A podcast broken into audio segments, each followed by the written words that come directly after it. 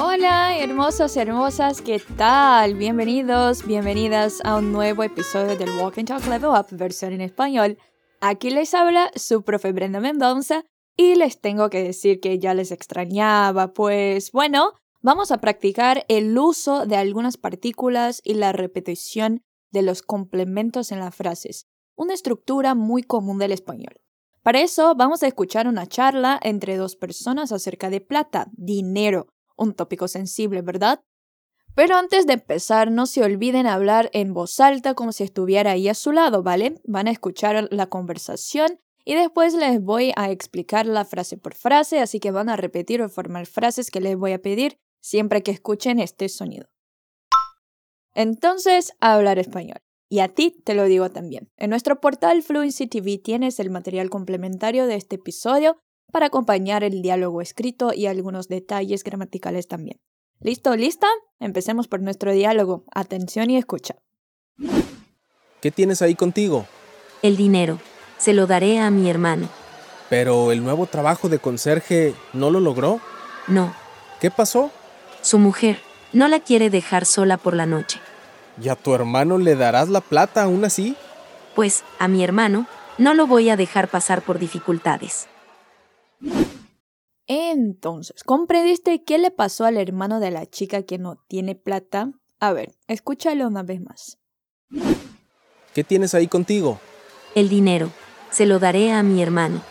Pero el nuevo trabajo de conserje no lo logró. No. ¿Qué pasó? Su mujer no la quiere dejar sola por la noche. ¿Y a tu hermano le darás la plata aún así? Pues a mi hermano no lo voy a dejar pasar por dificultades.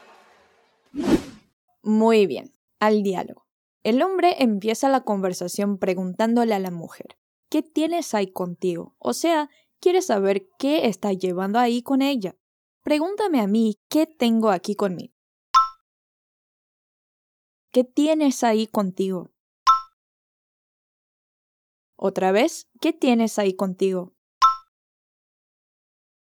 Muy bien, y le contesta qué lleva. El dinero, se lo daré a mi hermano. Aquí empezamos a trabajar la estructura que te hablé antes. Primero, evidenciamos el complemento de la frase, el dinero. Después es común seguir la frase repitiendo este complemento, pero sustituyéndolo por una partícula, un pronombre. Aquí sustituimos el dinero por lo, por ser una palabra masculina, ¿verdad? Este tipo de estructura es muy utilizada para darle énfasis a otra cosa que no es el sujeto, y sí el complemento. Repite conmigo. El dinero. El dinero. Se lo daré. O sea, es como decir o dinheiro eu o darei. Bien, pero Brenda y el se en la frase. Bueno, hay verbos que necesitan dos complementos, uno de cosa y otro de persona. Cuando tenemos el complemento de persona, necesariamente usamos el le, o sea, le damos algo a alguien. Pero imagínate decir le lo daré. Suena feo, ¿no? Por eso en español, cuando eso pasa, sustituimos el le por se. Repite conmigo. Se lo daré. O sea que ella le dará el dinero a alguien. Le lo daré, que suena feo, lo decimos se lo daré. Otra vez, se lo daré. Pero se lo dará a su hermano. Entonces, dime que el dinero se lo vas a dar a tu hermano. El dinero se lo daré a mi hermano. El dinero se lo daré a mi hermano. Genial. Pero siguiendo la estructura, ¿cómo me dirías entonces que la flor la vas a darle a tu hermana? La flor se la daré a mi hermana. Genial. Y el hombre le contesta, ¿pero el nuevo trabajo de conserje no lo logró? O sea, quiere saber si su hermano no logró trabajar de conserje y si por eso necesita darle el dinero. Otra vez repetimos el complemento nuevo trabajo sustituyéndolo por un pronombre, el lo, al final de la frase. Repite la ocupación. Conserje. Conserje es la persona que tiene a su cuidado la custodia, limpieza y llaves de un edificio o establecimiento público. Otra vez, conserje. Ahora en la frase, pero el nuevo trabajo de conserje no lo logró. Pero el nuevo trabajo de conserje no lo logró.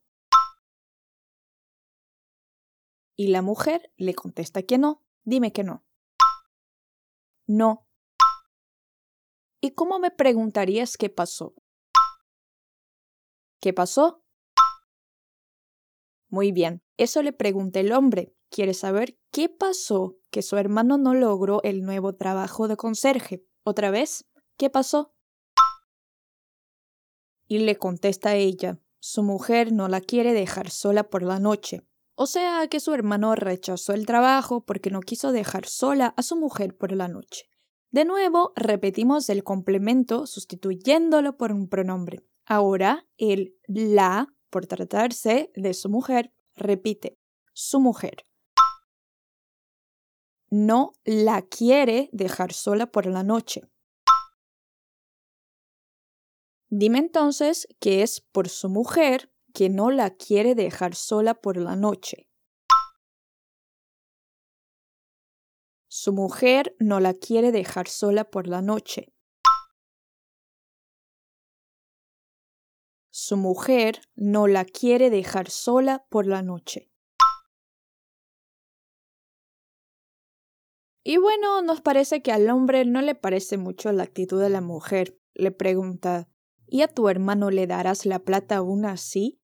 O sea que aunque haya rechazado el trabajo, le va a dar el dinero. A ver, ¿qué palabra usa para decir dinero? Plata. Plata. De nuevo, trabajamos el verbo dar, que necesita la partícula le para indicar a quién se lo está dando algo. Repite, ¿y a tu hermano le darás? ¿Y a tu hermano le darás? Podríamos invertir la frase, nos da igual, repite, y le darás a tu hermano. ¿Qué cosa le dará? La plata. ¿La plata aún así? Pregúntame a mí entonces si a mi hermano le voy a dar la plata aún así. ¿Y a tu hermano le darás la plata aún así? ¿Y a tu hermano le darás la plata aún así?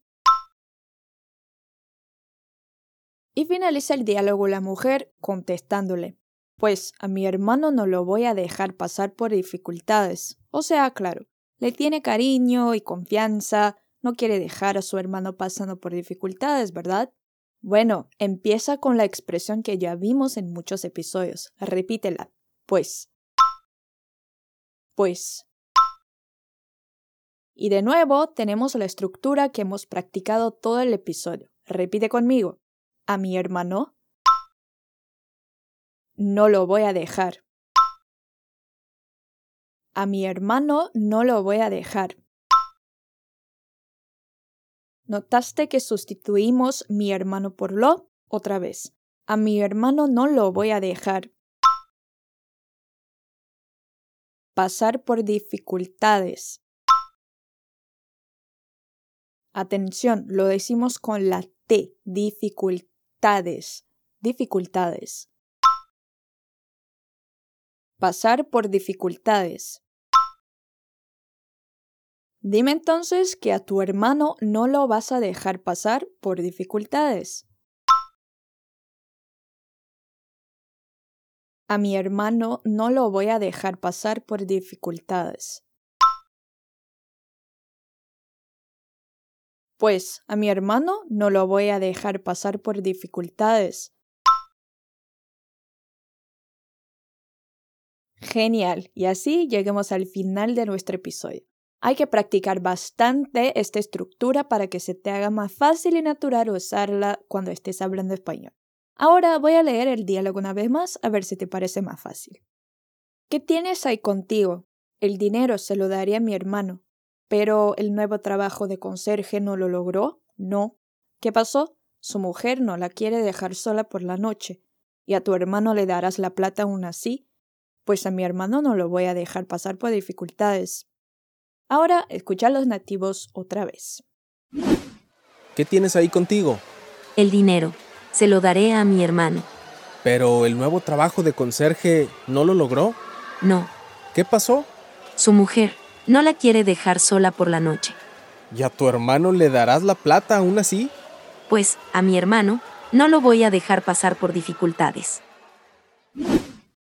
Perfecto. No te olvides de echar un vistazo a nuestros otros contenidos en el portal Fluency TV y claro, si quieres saber más de nuestras clases, puedes acceder a la lista de espera también. Bueno, a nuestra práctica la dejo por aquí hoy, pero seguro nos vemos pronto una vez más. Fue un gusto acompañarte. Yo soy Brenda, te dejo un super beso y nos vemos.